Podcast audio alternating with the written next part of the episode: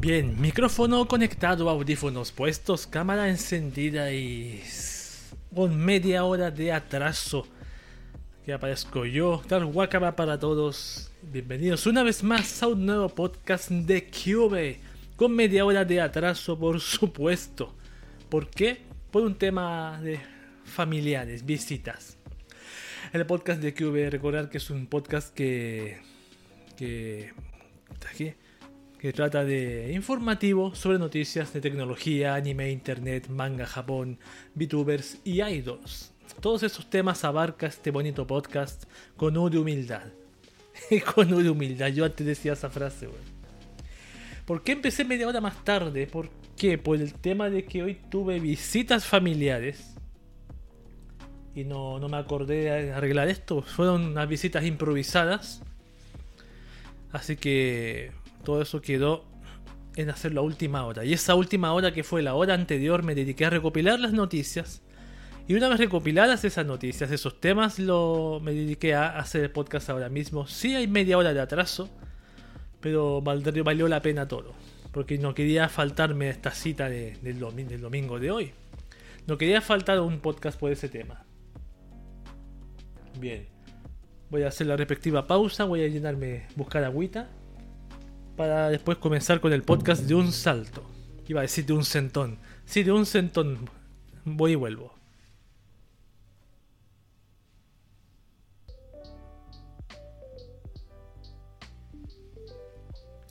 Bien, comencemos de una vez por todas con el podcast de Cube. Inmediatamente con las noticias de tecnología. Sí, ahí está Coco al lado mío, siempre fiel. Qué fiel es Coco, Kiryu Coco. La amo mucho. Felicidades, Coco. Empezamos con las noticias de tecnología. Tengo poquitas, pero igual son. Seleccioné las más importantes. Igual que en anime tengo poquitas también. Las de Japón tengo un montonazo. Pero comencemos de una vez. Servicio de Comunicaciones de Rusia quiere multar a Google con 240 millones de dólares. ¿Qué hizo el gigante de Mountain View? Ah, vamos a leer.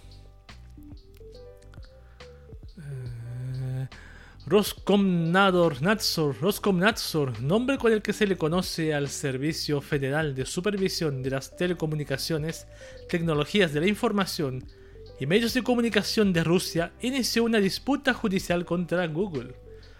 Según reseña GSM Arena, los muchachos de Mountain View se enfrentan a una sanción por la que podrían llegar a pagar hasta 240 millones de dólares. El origen de esta controversia inició cuando el Servicio de Comunicaciones de Rusia emitió unas multas de 485 mil dólares a Google por no haber eliminado un contenido que ellos consideran ilegal. Entonces, el gigante de las búsquedas habría ignorado por completo estas boletas y hasta donde se conoce no las ha pagado. Hasta ahora Roskomnadzor llevó esta reyerta hacia un juzgado en Rusia para intentar quedarse con una cifra que se ubica entre el 5 y el 20% de las ganancias de Google en este territorio. Esto sería un monto posicionado entre 20 y 240 millones de dólares. El caso será enviado a corte el próximo 27 de octubre. Las autoridades esperan que el juicio tenga un primer episodio para el 8 de noviembre. En el caso de que Roskomnadzor resulte ganador en esta disputa legal, sería la quinta multa multimillonaria que Google enfrenta en el 2021. Ya la número 5 en este año. Está finalizando. Bien. Le pasa a Facebook, le pasa a Google, le pasa a Microsoft. ¿A qué no le ha pasado tener multas millonarias? ¿A cuál de estos grandes conglomerados que controlan toda la información de Internet? O dirigen o tienen los mayores servicios, no les ha pasado una multa de este tipo. Bien. Bien, vamos con la siguiente noticia que dice WhatsApp. Esta es su gran novedad en la función de imagen en imagen. A ver, veamos qué tipo de tonterías va a hacer WhatsApp ahora. WhatsApp realizó una nueva actualización de su software, ahora enfocado en la función de imagen en imagen o picture in picture, específicamente en su barra de control. ¿En qué consiste esta herramienta?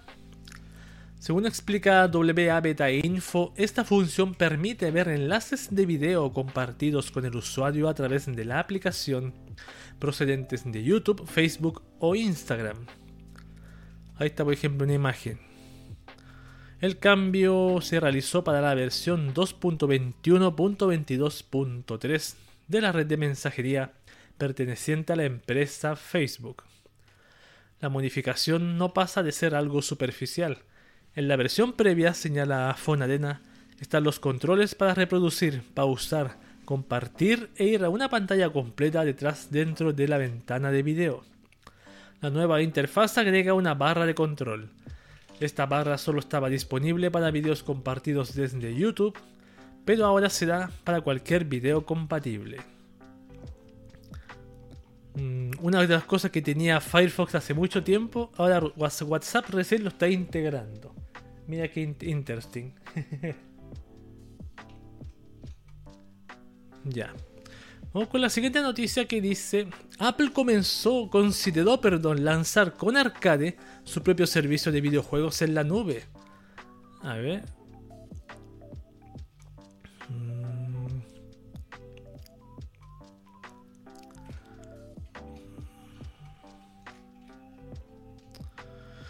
Mark Gurnam de Bloomberg, citado en Ubergismo, explicó en el último número de su boletín Power On que Apple ya consideró que su servicio arcade se basará en la nube en su lanzamiento en 2019. Según Gurman, cuando se le preguntó si Apple podría estar trabajando en un servicio de este tipo, respondió diciendo que la empresa californiana consideró lanzar dicho servicio junto con Apple Arcade. Su actual servicio de juegos por suscripción donde, por una tarifa mensual, los jugadores tienen acceso a un montón de juegos de iOS que no tienen anuncios. Perfecto. Gurman asegura que Apple discutió esa posibilidad internamente, pero aún no ha materializado un servicio de videojuegos en la nube. Han pasado dos años incluso. No está claro si la empresa ha decidido no seguir adelante con el servicio o si todavía están trabajando en ello, por lo que solo queda esperar. Bueno, han pasado dos años, es bastante lo que estamos esperando. Lo que se está esperando en este caso. Dos años es mucho tiempo. Hablando en serio. Siguiente dice Samsung Galaxy S21 FE. Se lanzaría en enero de 2022. A ver. Veamos, veamos.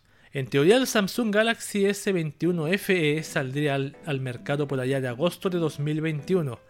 Desde entonces es que se han presentado múltiples rumores que han buscado dar explicación a estos últimos tres meses de ausencia. Mm, por la naturaleza del contexto lo más obvio sería tomar cualquier noticia relativa con total escepticismo, pero ahora John Prosser, uno de los informantes más confiables de la industria, con un amplio historial de primicias que resultaron ser ciertas, ha hablado del asunto. El punto retorcido aquí es que el sujeto asegura que sí, tendremos Samsung Galaxy SF1 FE, pero no será lanzado este año, sino hasta el 2022, lo que cambiaría radicalmente la lógica de los nombres y orden de lanzamientos. En teoría, el martes 11 de enero de 2022, Samsung lanzaría el Galaxy S21 FE, lo que viene a representar una evolución concreta con relación a los previos rumores donde se hablaba de su comercialización para 2021, pero no teníamos una fecha tan específica. ¿Cuál es el Galaxy? Ah, este. Este es el Galaxy S21 FE. Mm.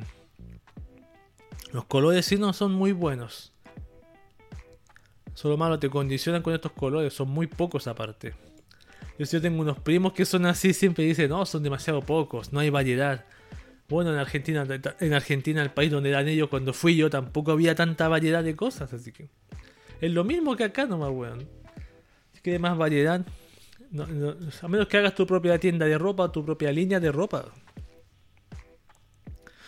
La última noticia de tecnología dice ventas mundiales de smartphones disminuyeron 6% en el tercer trimestre de 2021. A ver. Un estudio de la firma Canalys revela que durante el tercer trimestre de este año, los envíos para ventas de smartphones habrían caído en un 6% a nivel mundial. El fenómeno se habría presentado concretamente entre los meses de julio y agosto de 2021. Sin embargo, el principal motivo para esta caída ya no sería directamente la pandemia y el aislamiento social de sus inicios. El motivo principal de esta contracción sería la escasez global de chips y otros componentes que han mermado el ritmo y la capacidad de producción. Como está pasando con muchos productos y marcas, con las tarjetas de video, los procesadores que tienen video también, también están acabándose últimamente, también está pasando lo mismo. Y ahora el problema está llegando a los teléfonos móviles. Esas han sido las noticias de tecnología que tengo, son poquitas, pero tengo una noticia interesante que la voy a leer. Dice, ¿sabías que puedes jugar Doom en Twitter? Sigue estas instrucciones y recuerda viejos tiempos. Vamos a ver esta noticia que dice. A ver. Sobre el juego Doom.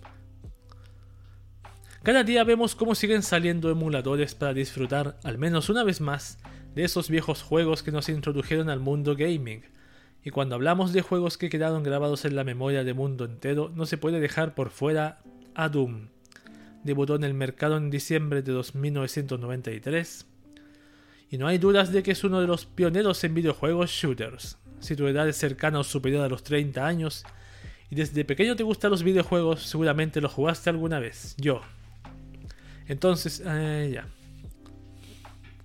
Entonces si lo extrañas, no lo viste más si tienes nostalgia por dar una probada adicional, pero no quieres descargar una app de emulador a tu celular o PC porque simplemente no confías, o no quieres jugar Doom Eternal, puedes hacer un intento o varios en Twitter. ¿En Twitter se preguntarán algunos? Y la realidad es que sí, a través de una cuenta en esta red social está instalado un bot que te permite hacer un replay con una serie de comandos y te responde de inmediato con un video de lo que hiciste. ¡Wow! En primer lugar debes ingresar al perfil de Twitter de Tweet, tweet to Doom, arroba tweet 2 Doom. Allí Anclado en la parte superior como tweet fijado se encuentran las instrucciones necesarias para iniciar una partida. A ver. Aquí está, esto estoy leyendo.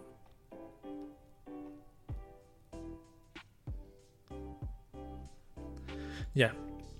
Eh, allí eh, las mismas se deben aplicar a través de una respuesta al mismo posteo fijado para que el bot tuitee la partida que realizaste. Al principio puede resultar un poco complejo, pero si colocas los comandos necesarios que explican en las mismas instrucciones, vas a tener tu intento de matar demonios al igual que lo hiciste durante la década de los 90 jugando en tu vieja PC con Windows 95 probablemente. La cuenta de Twitter crece de forma exponencial a medida que pasan los minutos. Cuando empezamos a realizar esta reseña tenía cerca de 6.800 seguidores y al final superó los 7.300. Además, iniciando nuestro texto tenía aproximadamente unos 1000 likes y después ya había sobrepasado los 1500. Perfecto. O sea, lo que te permite esta cuenta de Twitter, esto mediante comandos en los tweets, te permite jugar al juego Doom tal como tú uno lo jugaba. Yo lo jugué hace en los 90. Ahí está. Simula teclado dentro del juego Doom, dice. Oh, qué complicación. Qué complicación jugarlo. Qué complicación, weón. Yo lo veo complicadísimo, pero en Twitter, weón. ¿Tú jugarías un juego por Twitter? Y quizás este sea el preview de muchos juegos que van a ser jugados así. Bastante curioso jugar Doom por, por Twitter, weón. Yo no sería capaz de jugarlo. me, sería desesperante para mí. Bien, esas han sido las noticias interesantes. Me voy a una pausita y vuelvo con la sección de noticias de anime. Ya regreso.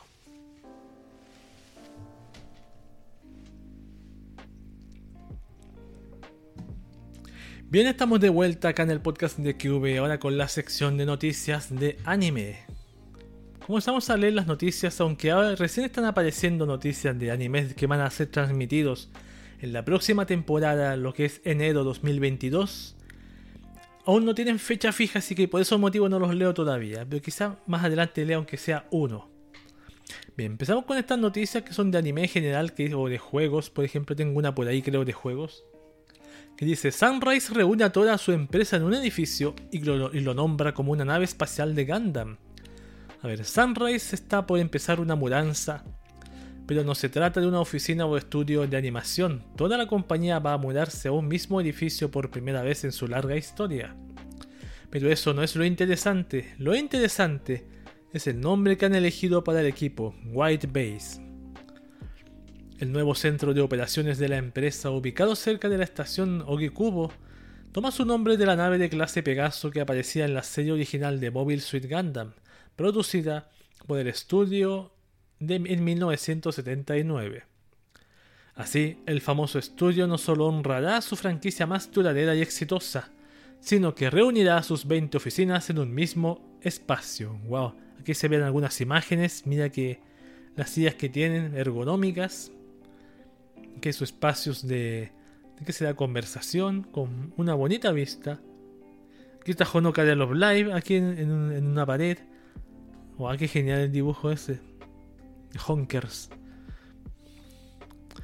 Como se puede ver en las imágenes de arriba, toda la decoración de las nuevas oficinas está inspirada en Gundam y no podía ser de otra manera. Bueno, esta chica no es de Gundam, de Love Live. Creo que es de Love Live. Por la ropa y el moño. El 25 de octubre se mudará el primer departamento de Sunrise a las nuevas oficinas, con el resto de departamentos, estudios de animación y productoras uniéndose gradualmente durante los siguientes meses, incluyendo divisiones como Namco Bandai Pictures o Sunrise Beyond. Se calcula que la mudanza estará completa en junio de 2022. White Base está ubicado a una distancia muy corta de la estación de trenes, lo que hará muy sencillo el proceso de desplazarse para todos sus empleados.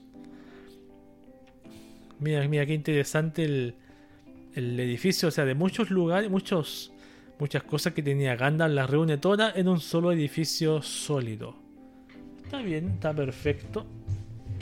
Está perfecto.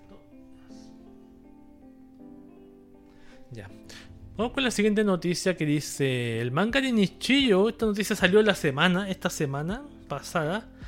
El manga de Nichillo vuelve a publicarse luego de 6 años de pausa, El maravilloso y surreal manga de Nichijou hará su regreso triunfal a las páginas de la Montreal Shonen Ace este 26 de octubre.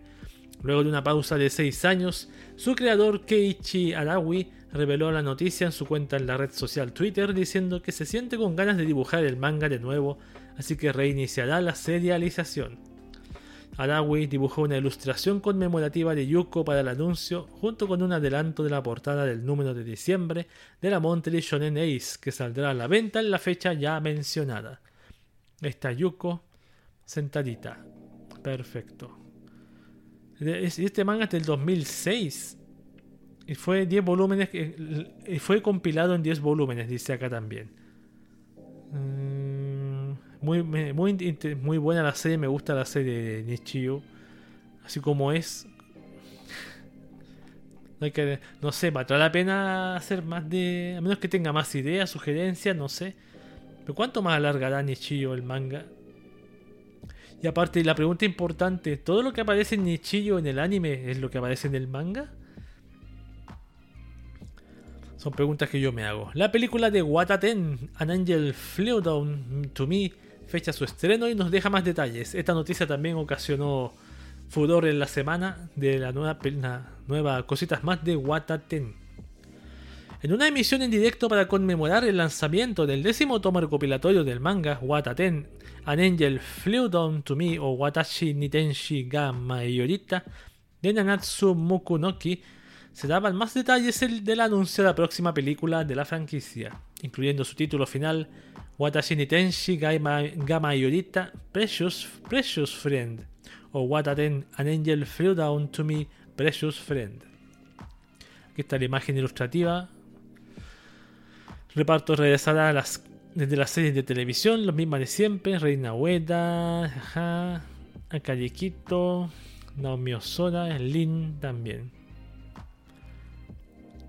Todas esas lolis van a volver, con Miane en el medio. Bien, una película de Wataten. A los que les gusta Wataten, sonrirán un poquito. el desayuno estará un poco más rico. Eh, ¿Qué más puedo leer acá? Hay dos cositas más. Manga de Nichillo lo leí. Voy a leer esta primero, dejo la última para, para el final. Dice, eh, a ver, dice, abraza muy fuerte a Kana de Miss Kobayashi Dragon Maid con este peluche de 52 centímetros. A ver, cada fan de Miss Kobayashi Dragon Maid tiene su propia opinión sobre quién es el mejor personaje de la serie. Pero hay algo en lo que todos y cada uno de ellos, incluso quienes no han visto la serie, coinciden sin duda. No hay personaje más adorable en la serie que la pequeña Kana. Ahora se ha anunciado que todas esas ganas reprimidas de abrazar a Kana con mucha fuerza que hay entre los fans por fin podrán liberarse gracias al próximo lanzamiento de un peluche de Kana de 52 centímetros, ideal para estrujarla bien entre tus brazos.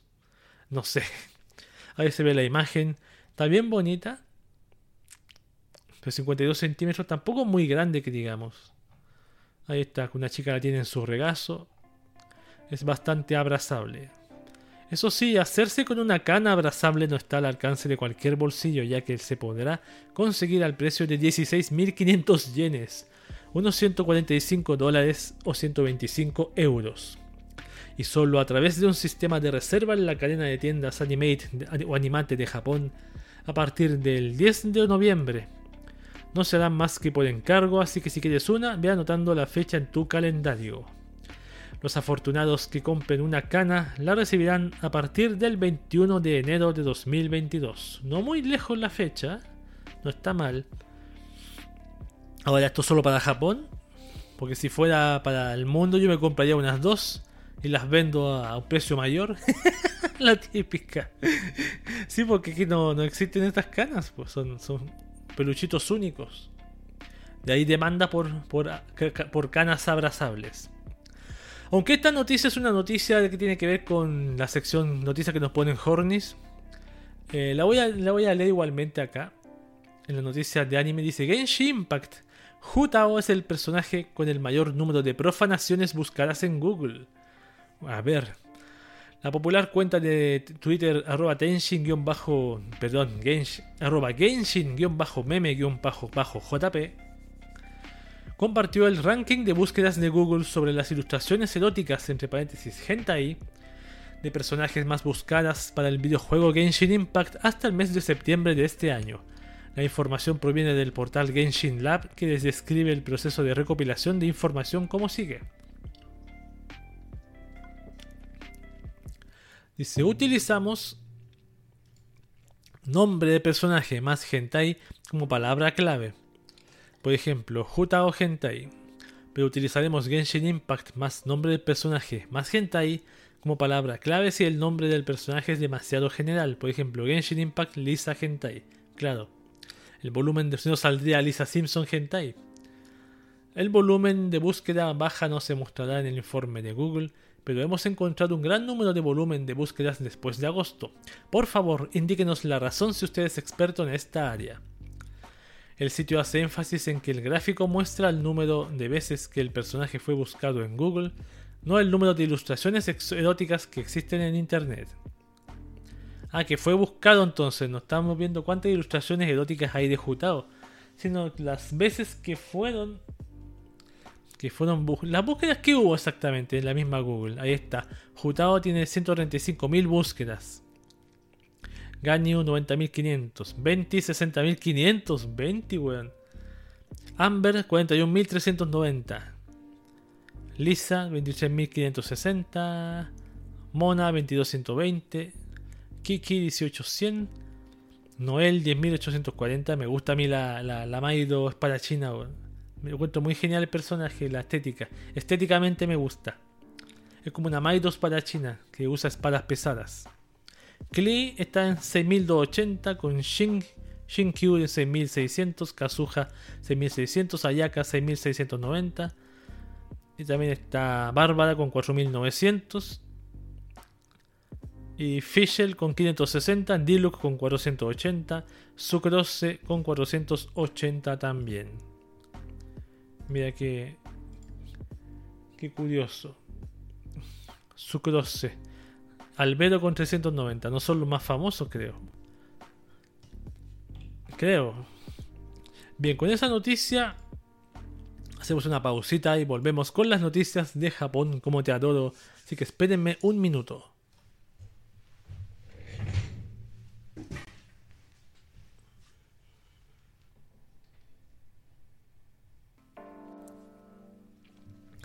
Bien, estamos de vuelta con este, este podcast de Cube, bonito e informativo.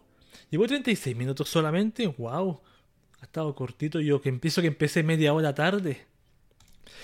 volvemos con la sección de noticias de Japón, como te adoro. Ese Japón que tú soñabas siempre, el cual tienes aquí en tu cabeza, al que un día te gustaría ir. Parece que tiene sus cositas y detalles que vamos a revelar acá.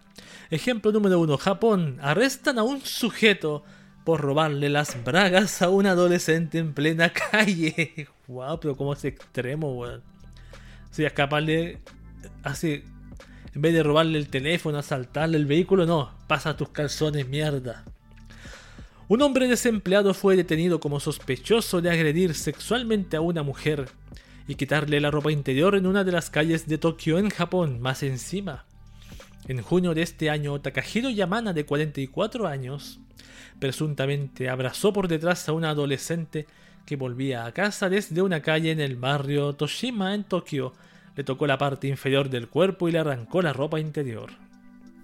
Según el reporte de la policía, Yamana admitió que cometió el crimen en silencio durante un minuto, diciendo, quería la ropa interior de esa chica, no me pude controlar mis deseos en ese momento. También señaló que la chica se encontraba absorta en su teléfono y estaba totalmente vulnerable. La policía metropolitana está investigando otras acusaciones. Claro, porque generalmente estas personas no es por vez única que hacen esto, lo hacen una vez y después otra vez y otra y otra y otra.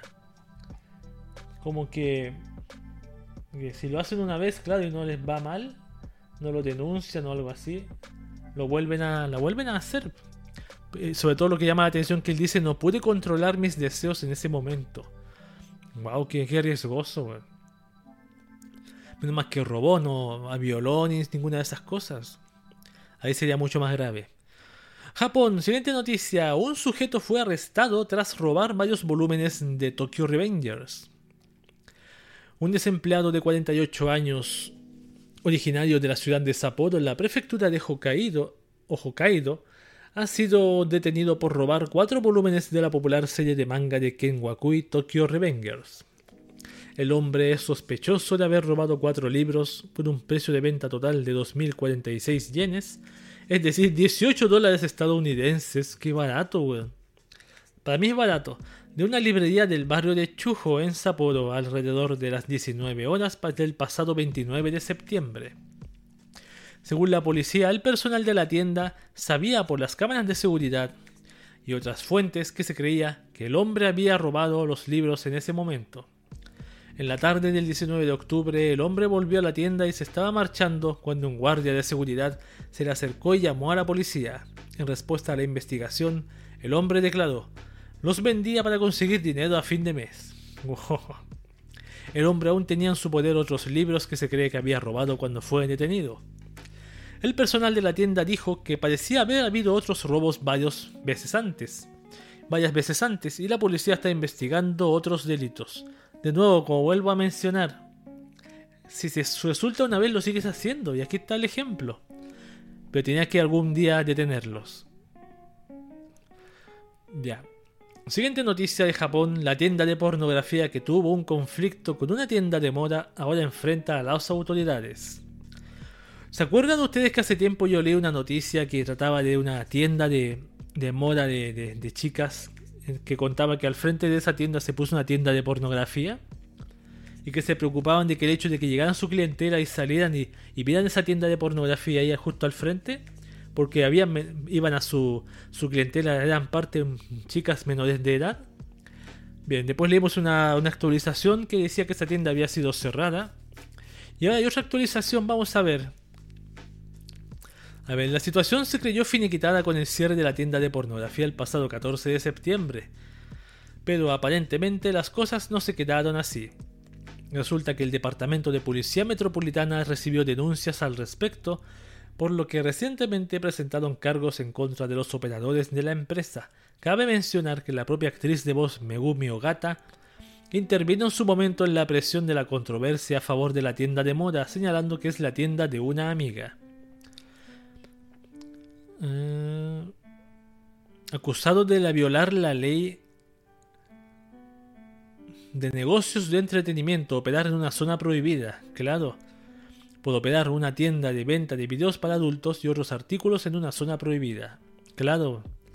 Se alega que del 9 al 14 de septiembre operó Mandarake no Shobo, que vende videos para adultos y otros artículos en un edificio del Nakano Broadway a pesar de que hay un hospital a menos de 200 metros del edificio en una zona comercial prohibida. El acusado admitió que era consciente de que era ilegal, pero pensó que estaría bien porque iba a sustituir los productos de todos modos. Según la División de Seguridad, la tienda abrió el 28 de agosto, pero el Departamento de Policía Metropolitana recibió quejas diciendo que era una tienda de mala reputación y que debían hacer algo al respecto. La policía informó a la tienda de que era una zona prohibida y les dio instrucciones, pero siguió funcionando, por lo que se hicieron una redada el 14 de septiembre. Aparentemente es la primera vez que se ejecuta un movimiento legal de este tipo, concluye el artículo. El dueño de la director legal de la empresa, gerente de la tienda, un residente de la ciudad de Chiba de 60 años de edad. Claro, ahora, lo, interesante es que no solamente se van a funar a gente por, por Twitter, a la gente se va a funar por locales. Tal local hay que funarlo, porque apareció ahí, ¿te imaginas? Ojalá que no sea así, porque si tienen sus distritos de tienda para adultos, distritos de... Pero tal como dice ese, decía esa persona, si sus clientes son menores de edad, no puede haber una tienda de pornografía al frente. No debería haber una tienda de pornografía al frente. Bien. Eh, siguiente noticia, el responsable del ataque a Kyoto Animation será sometido a otra evaluación psiquiátrica. ¿Se acuerdan del, del tipo que quemó Kyoto Animation, el infame Shinji Aoba. Bien. Me sé hasta el nombre. El portal Reuters o Reuters informó que el Tribunal de Distrito de Kyoto ha permitido que el sospechoso acusado del ataque incendiario de los estudios Kyoto Animation se someta a otra ronda de evaluaciones psiquiátricas para determinar su competencia para ser considerado responsable penal del ataque. El ataque a Kyoto Animation en julio de 2019 acabó con la vida de 36 miembros de la plantilla de la empresa y diezmó el primer estudio de Kyoto Animation que ya ha sido derribado. Perfecto. Se cree que la nueva evaluación ya ha comenzado, pero esto ha provocado un efecto dominó en todo el, en todo el juicio, haciendo que la instrucción sea más lenta de lo esperado y retrasando el litigio en primera instancia, que es donde el acusado comparece por primera vez ante un juez en los tribunales que tienen jurisdicción, Aoba ha sido acusado del asesinato de 36 personas, el mayor asesinato en masa en Japón desde la era Showa, así como del intento de asesinato de otras 32. Wow, wow, bueno, solo que la ley haga justicia ya con ese personajillo. Japón suspenden a un funcionario por escribir novelas mientras estaba de baja por enfermedad. ¿De qué trata esta noticia exactamente? La ciudad de Hiratsuka en la prefectura de Kanagawa, en Japón, suspendió el miércoles a un funcionario de 28 años de edad de su trabajo durante seis meses por escribir una novela y participar en actividades comerciales mientras estaba de baja por supuesta enfermedad. El funcionario renunció el mismo día. Según la división personal de la ciudad, durante el periodo de baja por enfermedad y de baja laboral de julio de 2019 a octubre de 2021, el funcionario publicó cuatro novelas a través de dos editoriales y recibió un total de 3,2 millones de yenes, más de 28 mil dólares estadounidenses. Por conceptos de derechos de autor, a pesar de no tener permiso para realizar actividades comerciales. También publicó unas 9.500 veces en las redes sociales para promocionar sus novelas y publicó su obra en un sitio de publicación de novelas independientes. Según la ley de función pública local, los funcionarios también pueden escribir obras con permiso. Por otro lado, están obligados a dedicarse a un tratamiento médico durante los periodos de ausencia por enfermedad para volver al trabajo lo antes posible. El funcionario escribía novelas ligeras para jóvenes con temas románticos y de fantasía. Dijo que había estado escribiendo y presentando novelas como afición desde que era estudiante y explicó a la ciudad que no creía que necesitara permiso porque muchos escritores escriben novelas mientras trabajan como funcionarios públicos.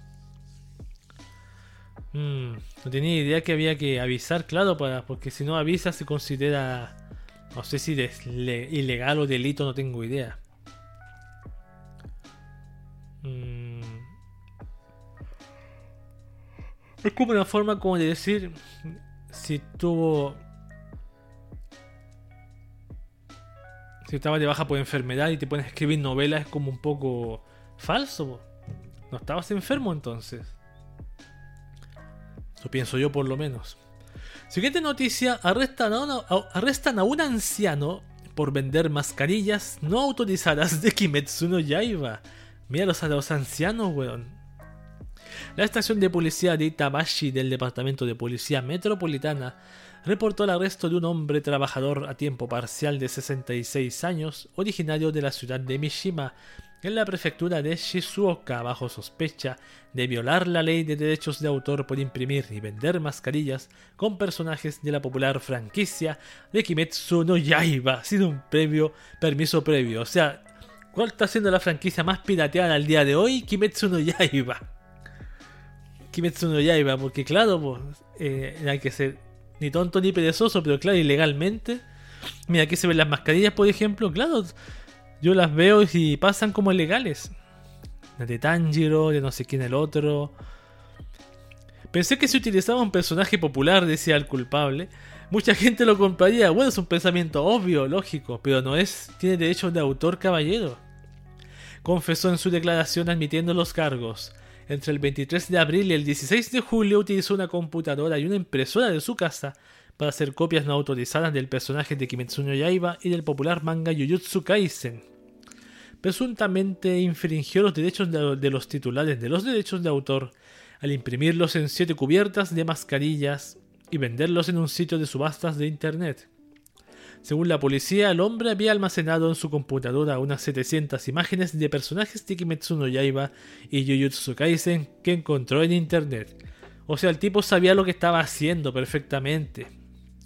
700 imágenes, weón. Cabe recordar que el videojuego para smartphones Kimetsu no Yaiba ya, ya, no me interesa. Ahí está, por las mascarillas de Kimetsu no Yaiba, estilo latinoamericano. Aquí en Latinoamérica se venden así, a precio de en segundos.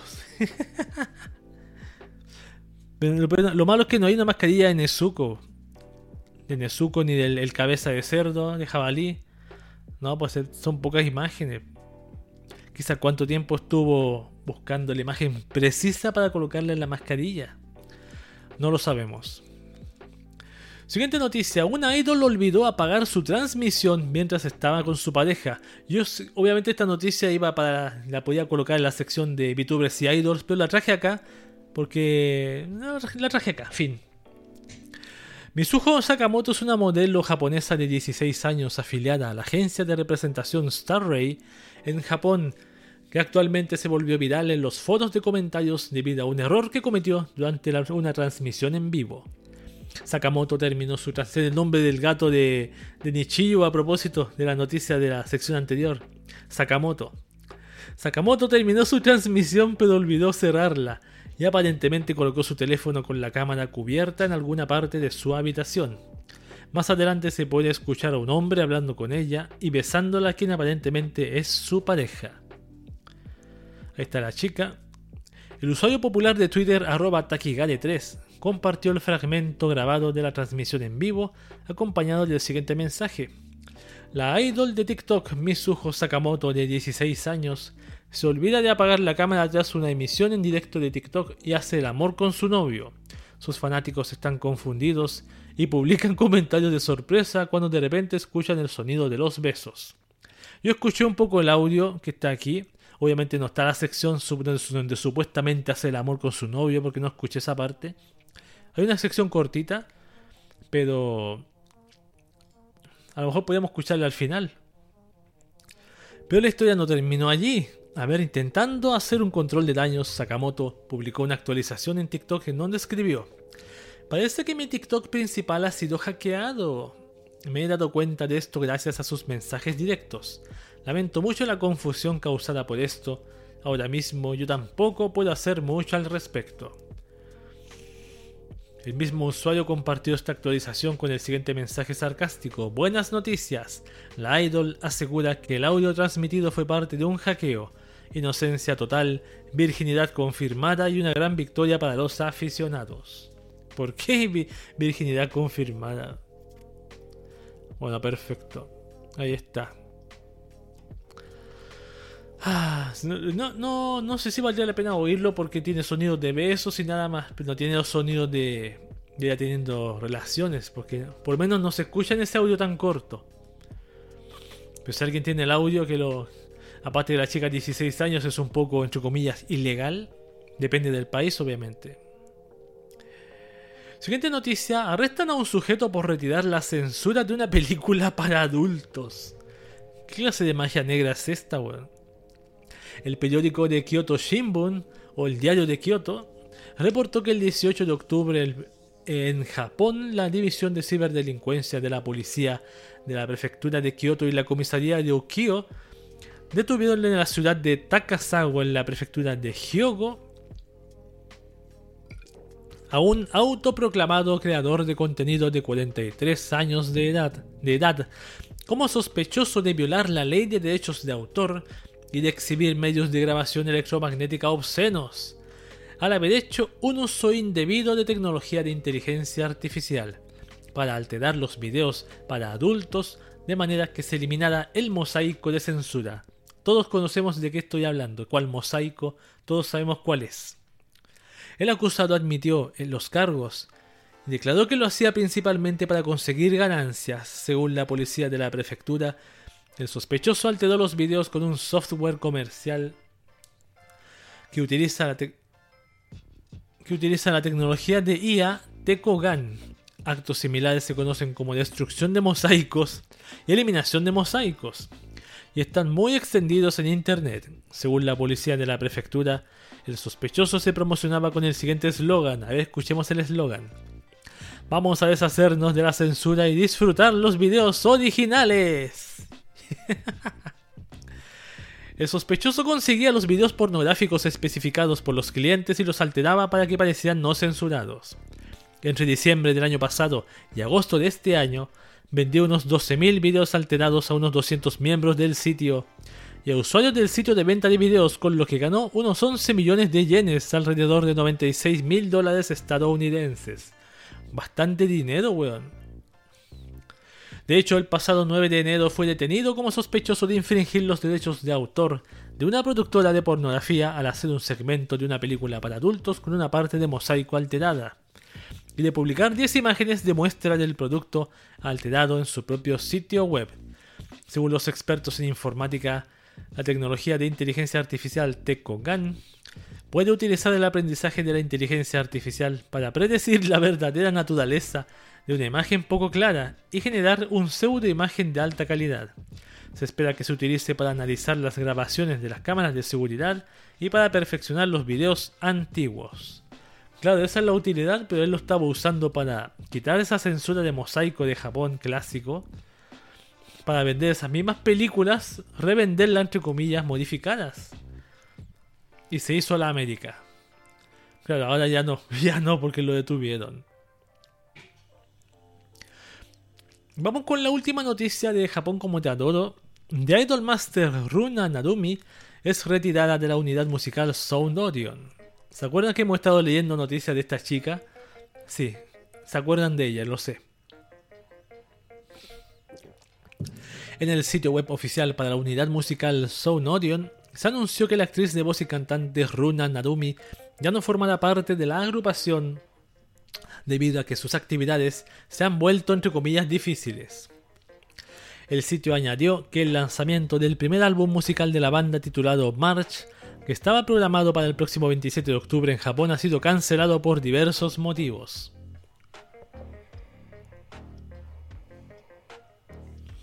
Adicionalmente, Todos los eventos posteriores al lanzamiento de este álbum musical han sido cancelados, incluyendo la transmisión en vivo de celebración del lanzamiento del próximo 31 de octubre, la reunión virtual con fanáticos programada para el próximo 6 de noviembre y la reunión virtual y conferencia programada para el próximo 13 de noviembre. La agencia representante ahora deberá entregar reembolsos a todos los que hayan comprado boletos para estos eventos y anunció que el álbum en cuestión será lanzado próximamente con cambios notables. Por supuesto la van a quitar a ella. Ese es el cambio. Recordemos que Runa Narumi suspendió sus actividades por un declive en su salud a inicios de este mes, aunque los fanáticos de la franquicia de Idolmaster están seguros de que solo es una tapadera para su escándalo de infidelidad escrito en, en este podcast en semanas anteriores. Distintos medios aseguran que su carrera podría estar completamente acabada y que la producción de The Idol Master está analizando las formas de lidiar con este asunto que representen la menor cantidad de pérdidas para este negocio. Por supuesto, no olvidar que una idol tiene que ser, tiene que ser pura, decir la verdad y ser bella. Como dicen los tres pilares, pureza, honestidad y belleza, eso mismo. Y si eres, estás, eh, cuando tienes un novio, estás siendo, no estás siendo pura y no estás diciendo la verdad. Son dos cositas. Bien, pasemos a la de dejar las noticias de Japón como te adoro a la sección de noticias que nos ponen Hornis. Empezamos esta sección dentro de otra sección. Y vamos con la primera de las noticias que dice Gamba de Douki-chan Sumide Uesaka se vistió de oficinista en una serie de fotos. ¿Saqué la imagen? Ah, no, no la saqué. Ahí sí. Ahí se puede ver. A través de su cuenta oficial de Instagram, la actriz de voz y cantante Sumide Uesaka publicó una actualización en traje de oficinista, en japonés conocida como All Office Lady. Ah, todos los días aprendo algo nuevo. All, una office lady. Perfecto. Viernes, buenas noches por una semana de trabajo. La oficinista quiere salir a jugar. Escribió en su comentario adjunto. Si bien no lo menciona explícitamente, su vestuario hace referencia a Kohai-chan, el personaje que interpreta en la adaptación al anime del manga Gambare Douki-chan o Senpai is Mine. Aunque los colores del atuendo no coinciden del todo, por supuesto.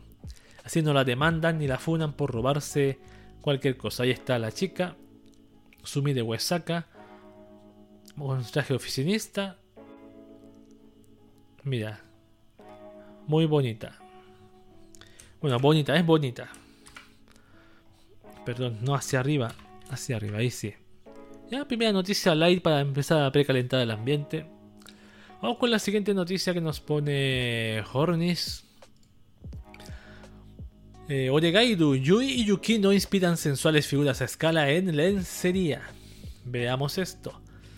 La compañía fabricante Revolve anunció el lanzamiento de una figura a escala 1.7 basada en el personaje Yui Yui Gahama, versión lencería de la franquicia multimedia de Yahari Ore no Love Comedy wa Machigateiru o Oregairu My Teen Romantic Comedy Snafu para el mes de septiembre de 2022 en Japón. Ahí está una preview de la figura. La compañía describe el producto como sigue. De la popular serie de anime para televisión escrita por Wataru Wataru Yahari Ore no Seishun Love Comedy wa Machigateiru, llega una figura de Yui Yui Gahama en ropa interior de Revolve. Yui es una compañera de clase del protagonista Hachiman Hikiyaga y miembro del club de voluntariado. Está sentada de espaldas con los brazos por delante del cuerpo, lo cual es un gesto simpático y se ve que es un poco tímida.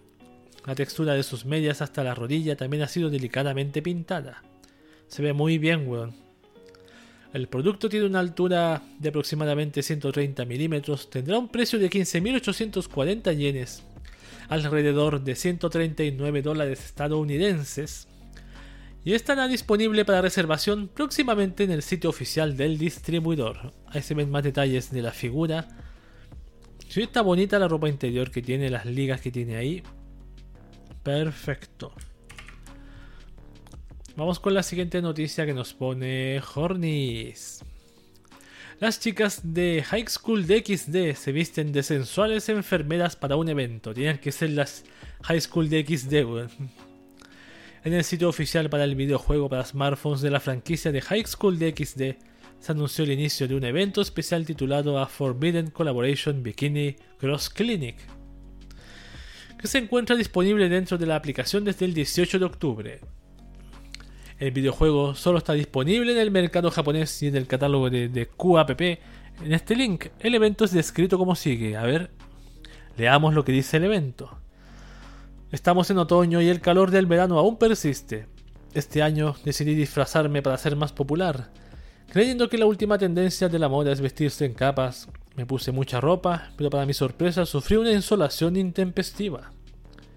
Cuando estaba descansando en el banco creyendo que la moda es la resistencia, me preguntó, ¿estás bien? No te ves muy bien, ¿verdad? Parece que estás en peligro. Vamos a llevarte a nuestra clínica lo más rápido posible. Una doctora en bikini estaba allí para atenderme cuando llegamos a la oficina, a la clínica, perdón, nos recibieron muchas enfermeras en bikini. Doctor, no puedo evitar que me sangre la nariz. ¿Qué debo hacer? la, expresión la, trama, la trama fantasiosa que escriben aquí la gente de marketing de Japón. Miren, aquí está que aquí hay parte de las imágenes de las chicas de High School de XD en bikini atendiendo a sus pacientes. Aquí hay una. Esta las Rías Gremonis. Se parece bastante. Que hay otra más. Otra más. Con sus trajes rotos. Otra más. No las conozco, no he visto este anime, así que ubico solamente la de pelo rojo y nada más. Ajá. Hay otra más. Mira qué impresionantes son. Tarán, tarán, tarán. Y otra más. Ah, bueno, no tenía idea que había un juego de, de esta franquicia de. ¿Cómo se llama? De High School de XD. Bueno, siguiente noticia que nos pone Hornis. Kanoyo Kadishimas. Sumi se viste de conejita para una sensual figura. La compañía fabricante Freeing, a través de la distribuidora Good Smile Company, anunció el lanzamiento de una figura a escala 1-4 basada en el personaje Sumi Sakurazawa o Version Bunny. no, versión, versión Bunny, versión conejita. De la franquicia multimedia de Kanoyo Karishimas o Renta Girlfriend para el mes de mayo de 2022 en Japón. Ya, ahí está la figura. La compañía describe el producto como sigue de Kanoyo Karishimas, la serie de anime que tendrá una segunda temporada, en 2022, en sí, ¿verdad que sí? Llega una figura a escala 1-4 de una de las heroínas de la serie, Sumi Sakurazawa. Sumi ha sido llevada en forma de figura con un original traje de conejita que consiste en un bonito traje de conejita rosa y puños y accesorios blancos. En lugar de tacones altos, Sumi lleva zapatos de suela gruesa, lo que acentúa aún más su aspecto y comportamiento adorables. Asegúrate de añadirla a tu colección junto con Chizuru Mizuhara Bunny Version, que se vende por separado. Esa la vimos creo que la semana pasada. La que vimos, sí creo que la vimos la semana pasada. El producto tiene una altura de aproximadamente 450 milímetros, tendrá un precio de 29.700 yenes, alrededor de 262 dólares estadounidenses, y se encuentra disponible para reservación en el sitio oficial del distribuidor en el periodo comprendido del 19 de octubre al 19 de noviembre de este año. Cabe recordar que el videojuego para smartphones Rent a Girlfriend Heroine All Stars está disponible en el catálogo de QAPP. Aprovechan de promocionar el videojuego. Y es el Rent a Girlfriend All Stars, tiene muchas heroínas de varias franquicias, no solamente tiene a las, a las Kanoyo Mokanoyo y muchas más. Ahí está la, figura en la figura versión conejita en todo su esplendor. ¡Wow! Perfecto. Se puede apreciar desde distintos ángulos para mayor detalle. Listo. A propósito, aún no veo esa franquicia de, anime. Vamos con la siguiente noticia que nos pone Hornis, por favor. Megami Ryo no Ryubo Kun Atena y Sutea inspiran sensuales de Akimakura. La compañía Fanema anunció una colaboración con la franquicia animada de Megami Ryo no Ryubokun o Mother of the Goddess Dormitory. en el lanzamiento de dos sensuales fundas para la Kimakura basadas en los personajes Satena Saotome y Yusutea Kouroya. Los productos están disponibles para reservación con fecha límite al próximo 15 de noviembre en Japón y tendrán un precio individual de 14.300 yenes, alrededor de 125 dólares estadounidenses. La Dakimakura de Atenas Saotome es descrita como sigue. Del anime de televisión Megami Ryu no Ryubokun llega una funda de almohada del abrazo de Satena Saotome. La portada representa una ilustración recién dibujada por la diseñadora de personajes Maiko Kara en ambas caras. En la parte delantera aparece con su habitual atuendo accidental con una expresión avergonzada en su cara, mientras que en la parte trasera, que es la que está aquí, con su habitual atuendo durmiendo suavemente contigo. Por favor, envuélvete en la bondad de Atena con ambas partes. Genial. ¿En qué país del mundo uno creería que iban a inventar este tipo de cosas? Una almohada, vestirla con tu mona china, con tu mona china favorita. La Nakimakura de Sutea Kuroya es descrita como sigue. Del anime de televisión Megami Ryu no Ryubokun llega una funda de almohada del abrazo de Sutea Kuroya. La portada se basa en una nueva ilustración a doble cara del animador Naoto Hosoya. En la parte delantera aparece con su uniforme escolar mirándote como, en la escena de la enfermería. Eh, no sé por qué no he visto el anime. Mientras que en la parte trasera aparece de espaldas a ti mirándote con descaro. Oh Dios, estaba pensando que era la, más pequeña. Ya. Ahí está, para los fanáticos. Con su es súper mierda, ahí sí compren la que les corresponde, las que quieran ver.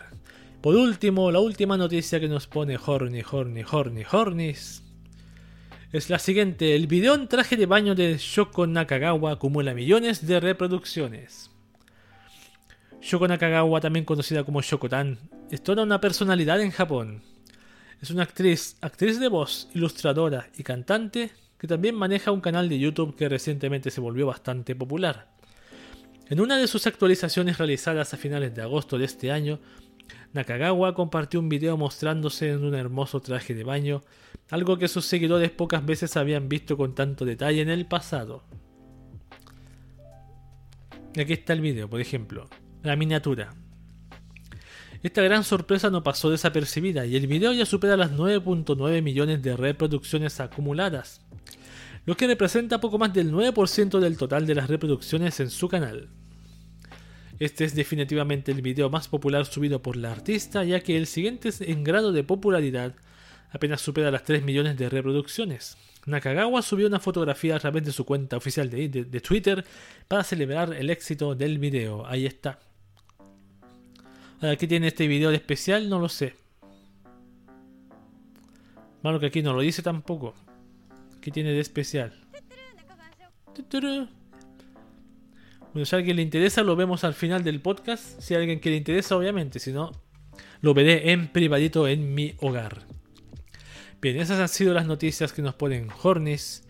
Y ahora la sugerencia de Cubes que tomen sus pastillas anti-Hornis para que se les quite la emoción y el entusiasmo. Si no es así, vaya a ver el video de, de Shoko Nakagawa. Tomamos una pequeña pausa y volvemos con las noticias de VTubers y idols, así que los espero en un minuto.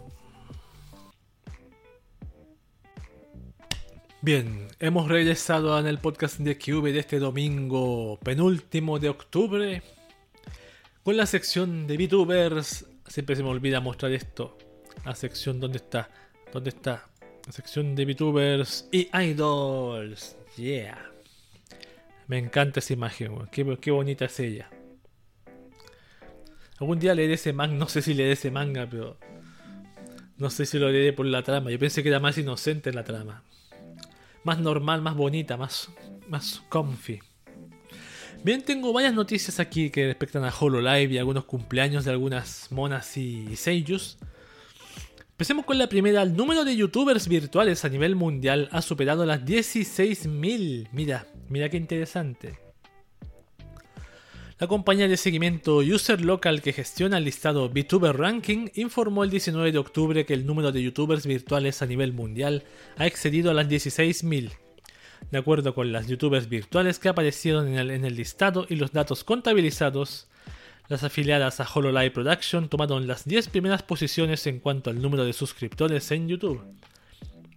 Las youtubers virtuales nacieron a finales de 2016 cuando Kizuna Ai afirmó ser la primera del mundo, sí. Lo vimos en este podcast incluso. Según User Local, el número de youtubers virtuales comenzó a aumentar a finales de 2017 y al año siguiente, 2018, la cifra ya había alcanzado las 6.000, mías, 6.000. Un crecimiento enorme. Desde entonces el número ha ido creciendo, aunque lentamente, y en enero de 2020 había superado la marca de las 10.000, escribió el sitio. Junto con este anuncio también se presentó el top 10 del ranking de número de suscriptores en YouTube para cada youtuber virtual actualmente registrada por la plataforma, a excepción de Kizuna Ai que ocupa la segunda posición. Todas las primeras 10 posiciones fueron conseguidas por miembros de Hololive Production, como Gaurgura en la primera y Usada Pecora en la tercera. La lista omite a las talentos actualmente inactivas como Houshu Marine. Weón, Gargura está en primer lugar no solo con suscripciones que tiene, sino por la. ¿Por, por, qué, ¿Por qué esto? Por el top 10 también. ¡Wow! Y no es una. No es una. Gargura, la, la chica detrás no es japonesa. Eso hay que recordarlo. ¡Wow! ¡Qué fama ha tenido este personaje! Sí, es verdad, desde que apareció este personaje Gargura captura la atención inmediatamente él captó la atención inmediatamente. Incluso intentaron funarla al inicio porque decían que era que incentivaba la pedofilia, la típica, el típico argumento sin base. Pero ahí está Kizuna Ai segundo lugar, el canal Ai Channel, su canal original, no el canal de juegos. Y Usada, Usada Pecora en el tercer lugar. Cuarto lugar Modi Caleop. Quinto lugar Corone. Inugami Corone. Sexto lugar Houshu Marine. Séptimo lugar está en la Fubuki, creo, sí. Octavo lugar el canal de juegos de Kizuna Ai. Noveno lugar Watson Amelia. Y décimo lugar el mismo canal de Hololive. Las Hololivebus. Ahí están.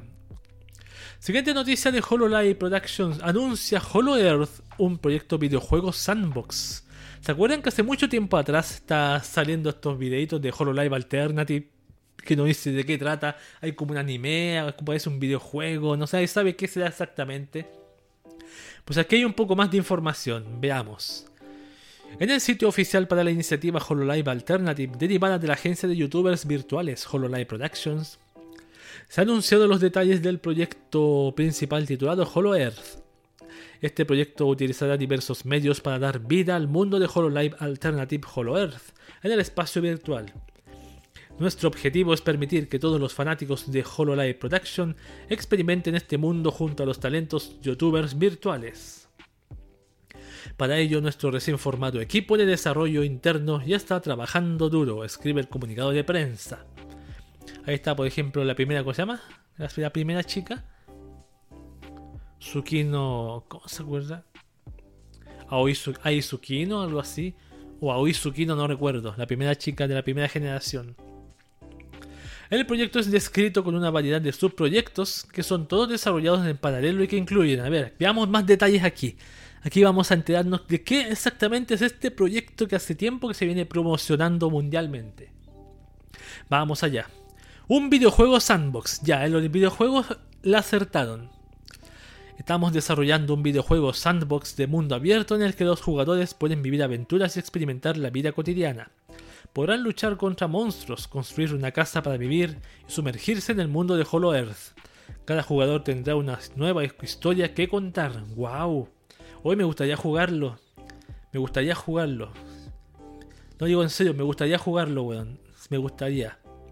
No sé cómo lo voy a instalar en Linux, pero me gustaría jugarlo. Voy a tratar lo posible de quizá instalarlo y hacer streaming de este juego algún día. Un lobby de comunicaciones, otro punto más. Este lobby servirá como puerta de entrada a Hollow Earth, donde podrás conocer y conversar con otros aficionados. Aquí podrás reclutar un grupo para ir de aventuras dentro del videojuego Sandbox. También esperamos celebrar eventos especiales en este espacio en el futuro. Siguiente punto, un sistema de creación de avatares. Estamos desarrollando un sistema de creación de avatares para que los futuros aventureros puedan crear los cuerpos que habrán de habitar cuando entren en el mundo de Hollow Earth.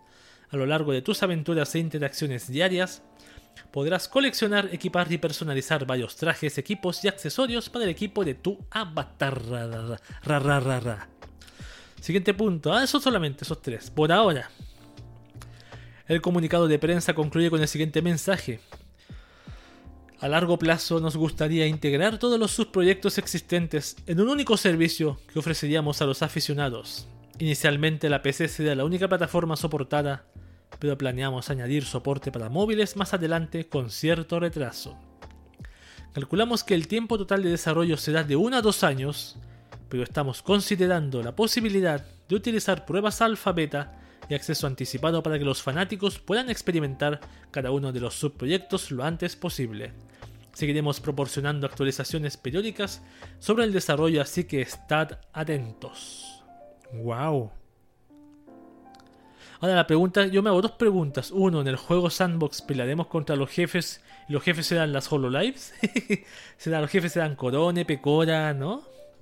Serán monstruos. Pelearás con ellas, serán NPCs que estarán ahí te ayudarán, te darán misiones. Algo así. Sería, sería, sí, sería bueno, sería genial. Segunda pregunta. ¿Qué pasará con la gente que es hater de Kiryu Coco? ¿Van a entrar a este juego? ¿Van a entrar a, intentar de nuevo hacer mierda a Coco? ¿Cómo lo van a hacer ahí? ¿Cómo van a, impedir ese tipo de cosas? Yo me, no puedo evitar preguntarme eso. No puedo evitar preguntarme. O literalmente, Kiryu Coco no va a estar en este juego, que es lo que estoy pensando también. Para quizás prevenir y evitar todas esas molestias a futuro. Es posible también, es posible. Siguiente noticia, HoloLive Productions anuncia una colaboración, en todo caso en uno o dos años para estar listo, así que queda mucho por esperar todavía. HoloLive Production, como venía diciendo, anuncia una colaboración con Marvel's Guardians, Guardians of the Galaxy. Ya. La compañía Covercorp, a través de la agencia de youtubers virtuales HoloLive Production, anunció una colaboración con próximo videojuego de acción de Square Enix, Marvel's Guardian of the Galaxy. El comunicado de prensa escribe: Marvel's Guardian of the Galaxy es un videojuego de acción y aventura desarrollado por Eidos Montreal, un estudio del grupo Square Enix en colaboración con Marvel Entertainment. Durante la semana de colaboración HoloLive Production de Marvel's Guardians of the Galaxy, Shirakami Fubuki o Sora Subaru y Inugami Korone transmitirán el videojuego en directo y la cuenta oficial de Twitter de Square Enix Extreme Edge también realizará una campaña de regalos. Si sigues el Twitter oficial de Square Enix Extreme Edges, y publicas el tema que aparece al conectar las palabras clave que se anuncian al final de cada uno de los tres streamers, junto con el hashtag de la campaña, entrarás en el sorteo de un Marvel's Guardians of the Galaxy Box que no está a la venta. Exclusivo, claro, exactamente. Es un sorteo. ¿Qué están las imágenes? Ahí está la caja que viene con varias cositas, un libro, un no sé qué, un vasito y un gorrito. En la imagen aparece. ¿Cómo se llama? Fubuki. ¿Es esta? Shirakami Fubuki. Aparece Inogami Korone con un pan. como con un baguette. Y aparece Subaru Osora. Osora Subaru con un ganso. No, no es un ganso, es como un pato. Que dispara agua. lo, tiene agarrado como si fuera un arma. Ahí está. ¿Sí? Está bien curioso. Claro, las tres van a transmitir automáticamente este juego y al final van a decir una palabra que tú tienes que conectar los tres streamings para participar en el sorteo de esta Marvel's Guardian of the Galaxy Box. Box. Siguiente noticia y la última de HoloLive, creo, la última. Sí. Dice, recomiendan a usar a pecoras que se mude de casa de sus padres. Y aquí yo quiero hacer comentar un poquito al final. En una transmisión en vivo reciente, la popular youtuber virtual afiliada a la agencia HoloLive Production, Usada Pecora, comentó que sus conocidos le han recomendado en múltiples ocasiones que ya se mude de casa de sus padres. El fragmento fue compartido por el canal de YouTube Holomaster Hololive Translations. señalando que es poco probable que Pecora lo haga. El fragmento original también fue compartido en foros de comentarios en Japón. A ver, comenzó. Últimamente a todos los que les pregunto, todos dicen que vivir solo es genial. Al principio era Noel Chan, cuando nos tomábamos un descanso. ¿Cómo empezamos a hablar de eso? Fue como... Estábamos hablando de mascotas, creo. Noel Chan es la chica que tiene como una armadura. La Hololive de que yo digo que es una caballera. Noel Chan tiene un hámster como mascota y estábamos hablando de cómo el hámster la mantenía motivada. Eso suena muy bien, yo también quiero una mascota, dije. Yo también quiero un gato, pero vivo con mi familia, dije. Continuó.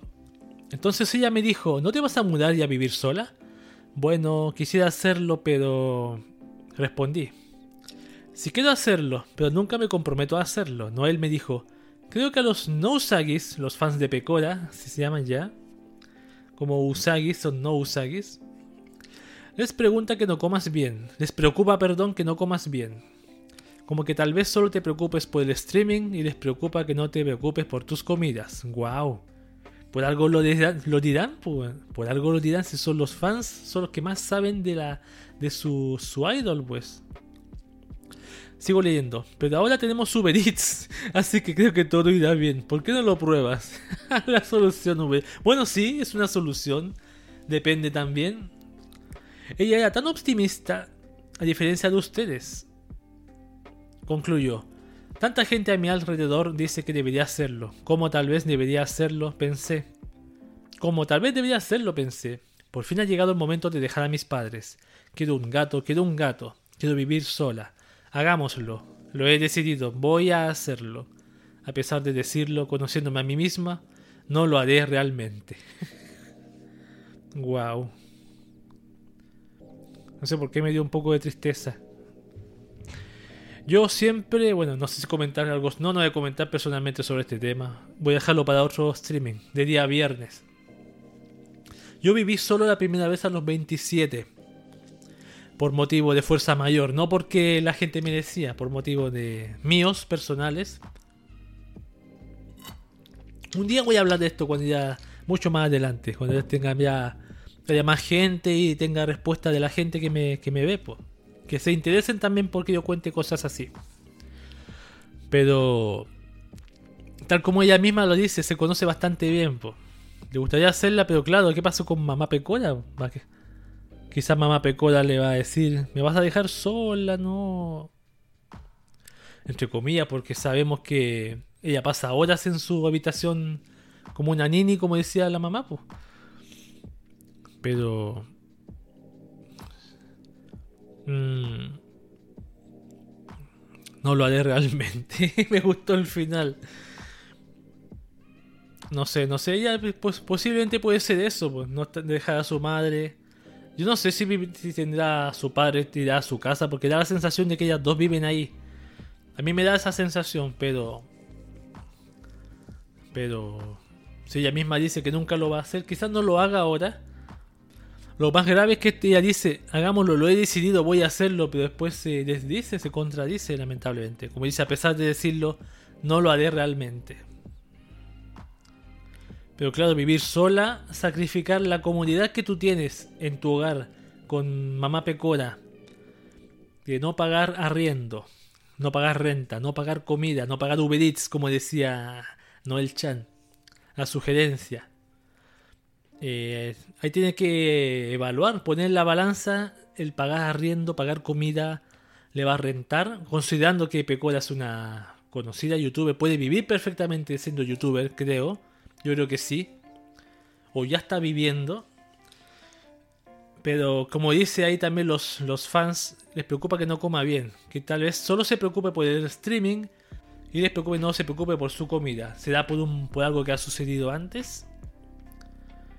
Claro, pues puede ser ese otro motivo también. Quizás ha sucedido que ella ha hecho streamings muy largos, los cuales no ha comido. Yo nunca en mi vida pensaría si un día haría un streaming largo, por ejemplo, 6 horas, 8 horas, 12 horas, 24 horas. Que algunas veces yo me quedo solo en casa y no viene nadie a pedirme nada. Y podría ser perfectamente un stream de X horas no tengo ningún problema. Pero, claro, el problema es el contenido, sí, ese es el problema. Pero eso tiene que, si ya se conoce, no lo va a hacer, porque quizás más adelante, pero si el, motivo original es porque no quieres tener un gato, y aparte tienes que pagar un arriendo, cosa que no estás haciendo, o quizás sí, no sé, y pagar comida, cosa que no estás haciendo, o a lo mejor le das dinero a tu mamá un poco para, para, para apoyarla, entre comillas, ayudarla, ayudar a la casa, colaborar con la casa, la luz, el internet. Eh, no sé si valdrá tanto la pena. Si ella es, considerando que ella tiene, es bien conocida y famosa, podría hasta sobrarle dinero, quizás. No tengo idea. Yo me imagino que ella, en Japón mucho, mucha gente la ve. A ver, voy a ver su canal.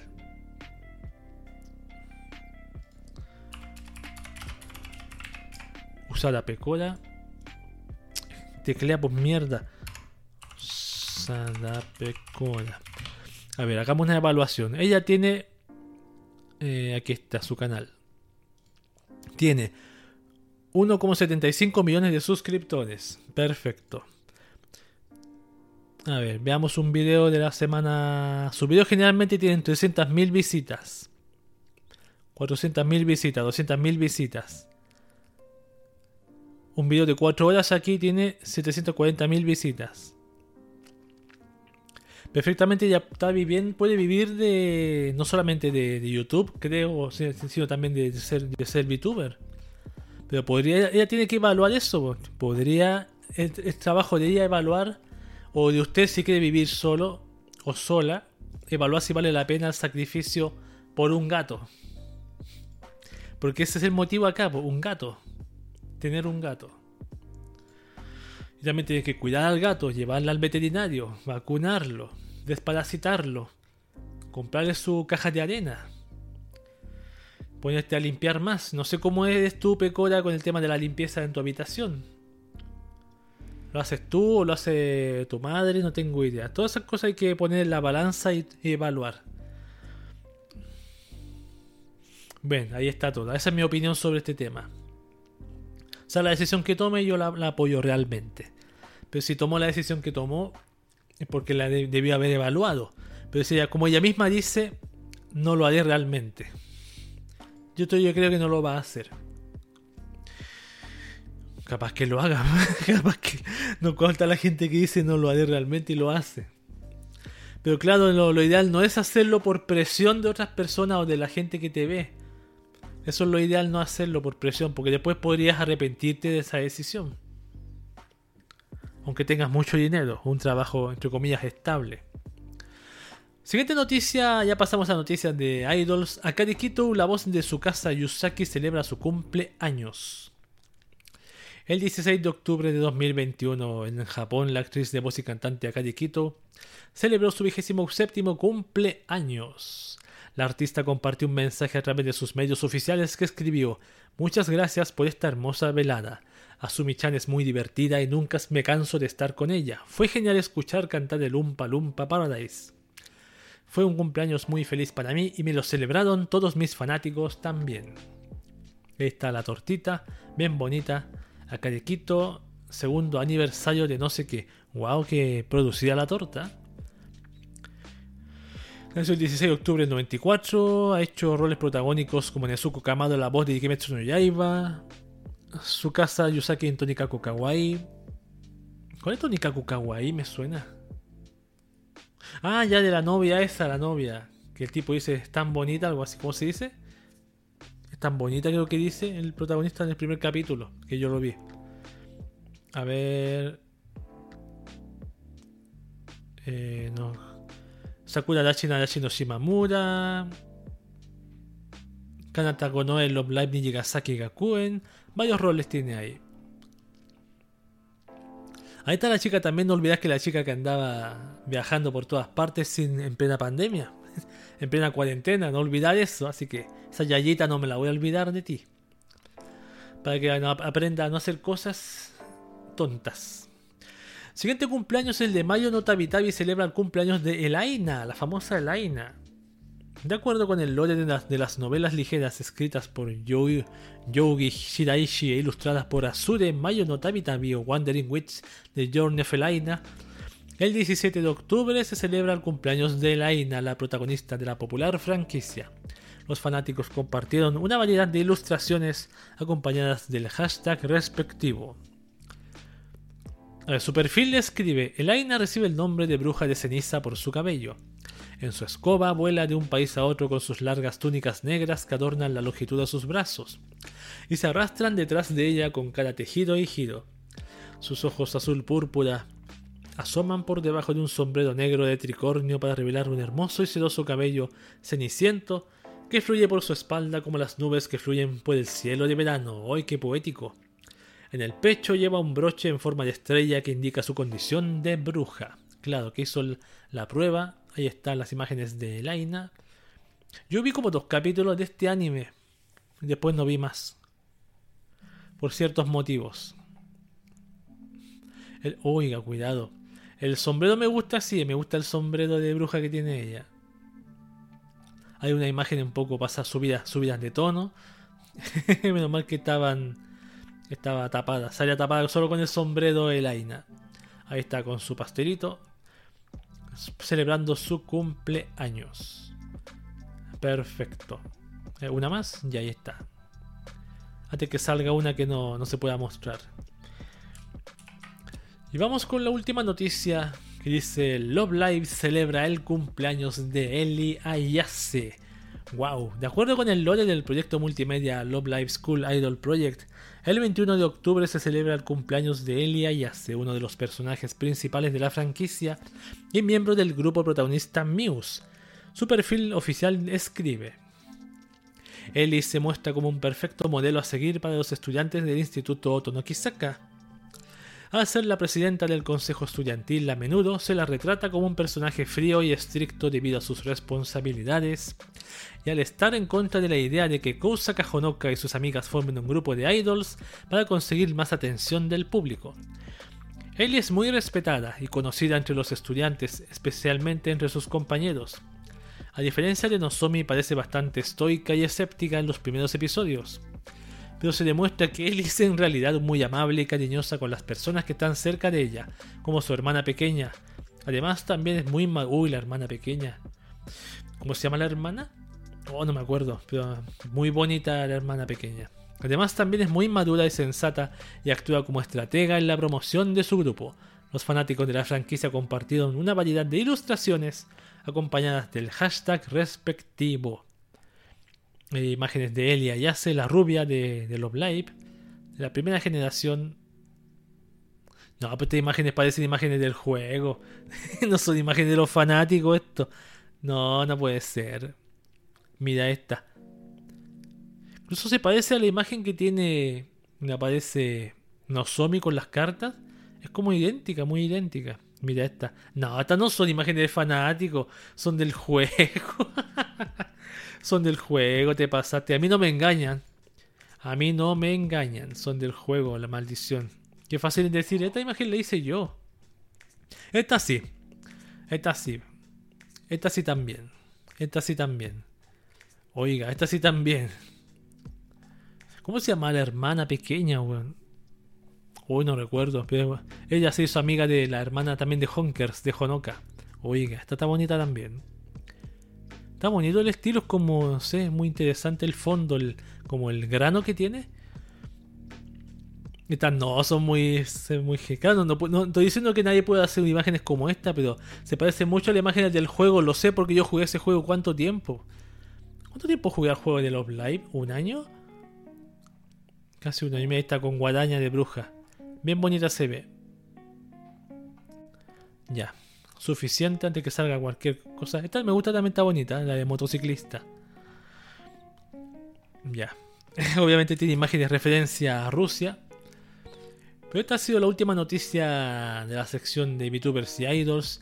Y ha sido la última noticia del podcast de Cube de esta oportunidad. Siempre el recordatorio que hago, este podcast de Cube se transmite todos los días domingos. 22 horas Chile y Argentina y 20 horas México y creo que 21 horas Colombia y Perú. Creo que Perú también. Ese tema siempre lo digo que no lo, no lo he visto en detalle. A ver, voy a confirmarlo acá. Confirmarlo acá. Claro, 22 horas Chile, Argentina. 20 horas México, Perú y Colombia.